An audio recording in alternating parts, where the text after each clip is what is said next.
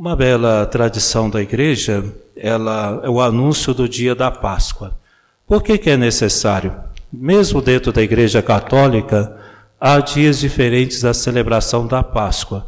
Por isso, então, se estabelece claramente para nós romanos, será no dia 9 de abril neste ano.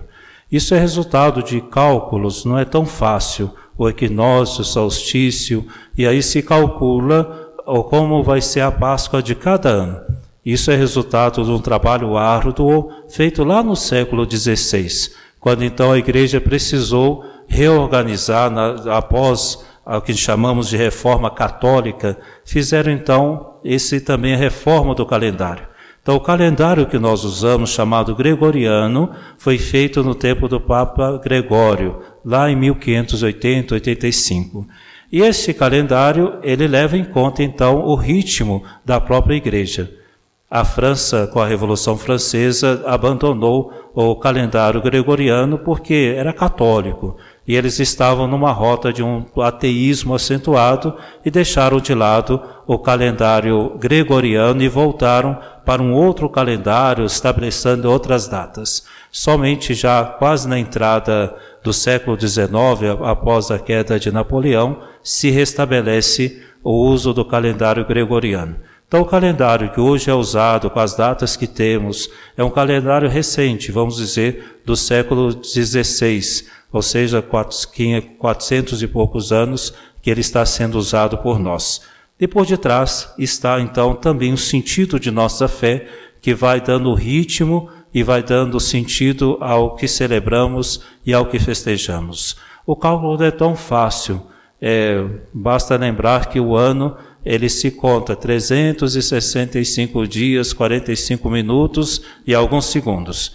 O problema é que esses segundos que vão sobrando, sobrando, depois se tenta se ajustar a cada quatro anos com ano bissexto, mas não se resolve ainda os segundos. Então, mais adiante, vai ter outro reajuste de calendário para não ter discrepância. Senão a gente olha para o céu e diz: ah, está entrando a primavera mas a primavera já entrou dois, três dias antes, ou dois dias, três dias depois. Como a gente vê, que às vezes a gente acha que é dia 22, entrou um dia antes, um dia depois, enfim. É só para dizer que de fato há muita coisa de fé católica colocada no mundo que vai nos ajudando a compreender a beleza das coisas de Deus. Celebramos então a Epifania. Seria dia 6, anteontem, mas como é, no Brasil não é feriado, então nós celebramos domingo para que todos possamos aproveitar esta festa. Epifania significa manifestação a todos. Então Cristo se manifesta a todos. Então ele se mostra a todos os povos. E essa festa então tem como ator principal o Cristo, mas logo em seguida nós vemos os chamados reis magos que vão visitar o menino Deus. Então, aqui, a história, vamos dizer, que se desenrola diante de nós é muito bonita. Pensemos primeiro nesses homens. Eles estavam acostumados a olhar para o céu.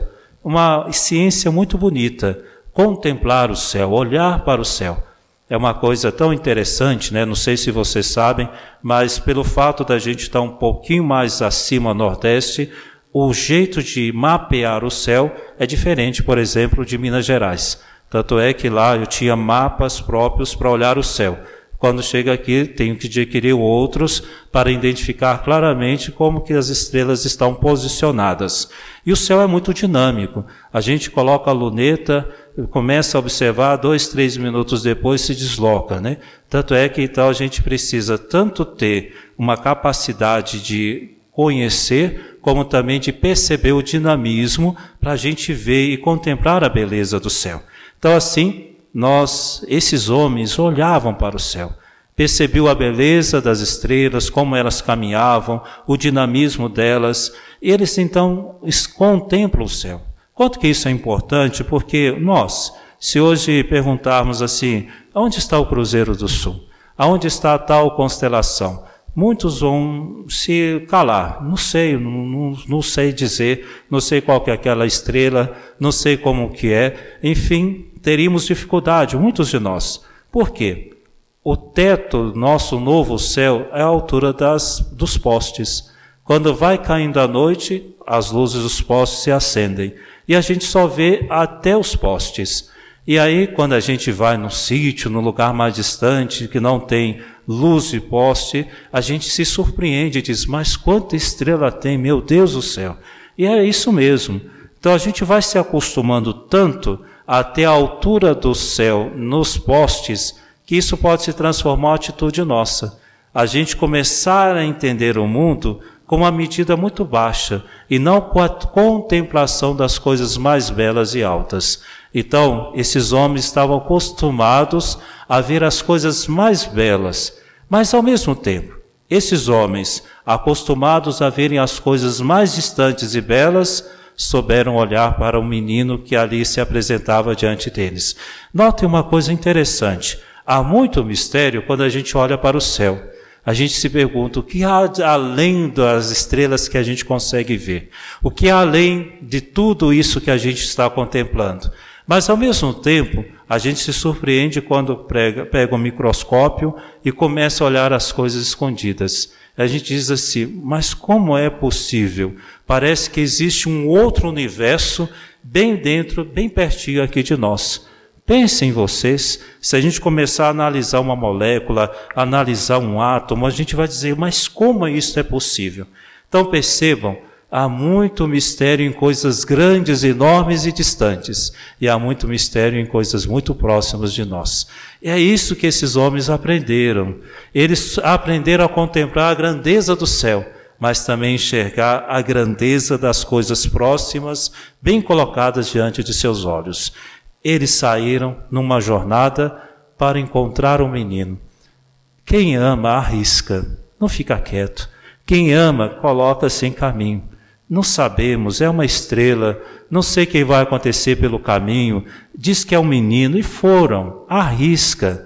Então, quando a gente começa a ter vidas de seguranças, a gente começa a ter uma vida miúda, pequena, porque quem ama arrisca, quer sair, coloca em risco tudo para encontrar as coisas mais belas da vida. Então, lá foram eles. Quando chegaram em Jerusalém, a estrela desapareceu. Perguntaram: Vocês têm notícias de onde nasceria o rei? E eles tinham. Tanto é que disseram: Olha, em Belém, está escrito aqui, a gente sabe disto. Mas por quê? Que aqueles homens de ciências e que sabiam, homens inclusive da, da próprios os judeus, sabiam onde seria, mas não encontraram o momento. Vejam, às vezes a gente vai ficando tão diante do óbvio que a gente perde a crença nas coisas cotidianas. Vejam, é assim que a gente vai tornando os nossos amigos, os nossos parentes. A gente se acostuma tanto com eles que a gente já não vê surpresa na vida das pessoas que estão bem pertinho de nós. Parece que eles são como se fosse uma geladeira, um fogão na nossa casa, que a gente levanta e se deita, está ali diante de nós. Vejam, esses homens lá de Jerusalém, não conseguiam, na obviedade, encontrar coisas profundas mais. Tanto é que não reconheceram o momento de Jesus. E aí então, Herodes vai dizer uma coisa interessante: me dê notícias exatas. Herodes é o homem das ciências exatas. Eu preciso de coisas certas para identificar. Muitas vezes a nossa atitude também passa por essa exatidão transformamos relações em ciências exatas. Olha, um mais um é igual a dois. A gente não consegue perceber que as pessoas sofrem, que as pessoas têm suas dubiedades, que as pessoas podem errar. E a gente começa então a entrar nas ciências exatas, até com Deus. Deus, eu rezo, então o Senhor tem que me premiar. Senhor, eu peço, o Senhor tem que me atender. Então a gente estabelece com Deus uma relação de ciência exata e dá errado. Com Deus é uma relação de amor, aonde há nuances, porque Deus tem um coração e nós temos um coração. E quando corações se encontram, não existe ciências exatas. Expliquem-me vocês por que, que vocês amam alguns amigos. Tenta explicar. Às vezes a gente fala assim, por que, que essa moça tão bonita escolheu esse sujeito tão estranho, né? A gente até surpreende, né? E a gente fala assim, por que será? existe aqui um mistério de amor. Então vejam Herodes queria ciências exatas. Os homens sábios não. Eles queriam o encontro, o amor e se arriscaram e foram atrás da estrela. E quando saíram dali, a estrela apareceu de novo e encontraram o menino Jesus. Três presentes: ouro, incenso e mirra. O ouro para lembrar a realeza de Cristo. Cristo tem poder e autoridade sobre todas as coisas. Portanto, ele tem a sua realeza, não é sobre só os católicos, não, é sobre todo o mundo. Por isso que a gente celebra a festa de Cristo Rei, porque ele tem poder sobre todas as coisas, sobre todo o mundo. Então, a realeza de Cristo. Segundo presente, o incenso. Estamos hoje usando incenso durante a missa. O coroinha diz ao padre, Ubi Domine benedicere, o senhor abençoa, por favor, esse incenso? E eu digo, ut quemabres e honore criatores, que seja queimado em louvor daquele que o criou. Então, um incenso recorda a divindade de Cristo. E aí, quando chega o momento do ofertório, eu faço três sinais da cruz dizendo: que esse incenso queimado em teu louvor suba até vós, como esse incenso, as nossas orações subam até vós. E fazendo círculos, eu digo: desça sobre nós a vossa misericórdia. Então, essa fumaça que invade a igreja lembra a divindade e, ao mesmo tempo, o nosso louvor a Cristo, a Deus. E o terceiro presente é a mirra. Foi usado ou será usado quando Jesus vai ser sepultado. Lembre então que Jesus assumiu a nossa humanidade. Realeza, divindade e humanidade. Os três presentes recordam exatamente todas estas coisas. Filhos e filhas, quando em nossas casas chega um, um irmão, amigo de um filho da gente, de vocês, né? eu não tenho filho, tem vocês, mas quando chega, o que, que acontece? O pai ou a mãe recebem o amigo dos filhos como se fosse o próprio filho. Nossa Senhora aqui entende uma coisa. Primeiro vieram os pastores, e Maria olhou para aqueles homens de campo que estavam lá simples e pensou: se são amigos do meu filho, são meus amigos e são meus filhos também. Maria torna-se mãe dos pobres de Israel. Vê esses homens de lugares distantes, sábios, entendedores de céu, que buscavam Jesus. Quando entrou naquela casa, Maria olhou para aqueles homens e pensou: são também meus filhos. Se são amigos de Jesus, são também meus filhos. Assim a gente entende como que Maria vai estendendo a sua maternidade sobre todos nós peçamos a mesma graça dada aos magos. Diz o Evangelho, não voltaram pelo mesmo lugar. Uma vez que encontraram Jesus, converteram-se, encontraram o amor e tomaram um caminho que não passava por Jerusalém, aonde estava o pecado e a falta de esperança. Eu e vocês, caminhos novos. Por favor, chegue em casa, viu?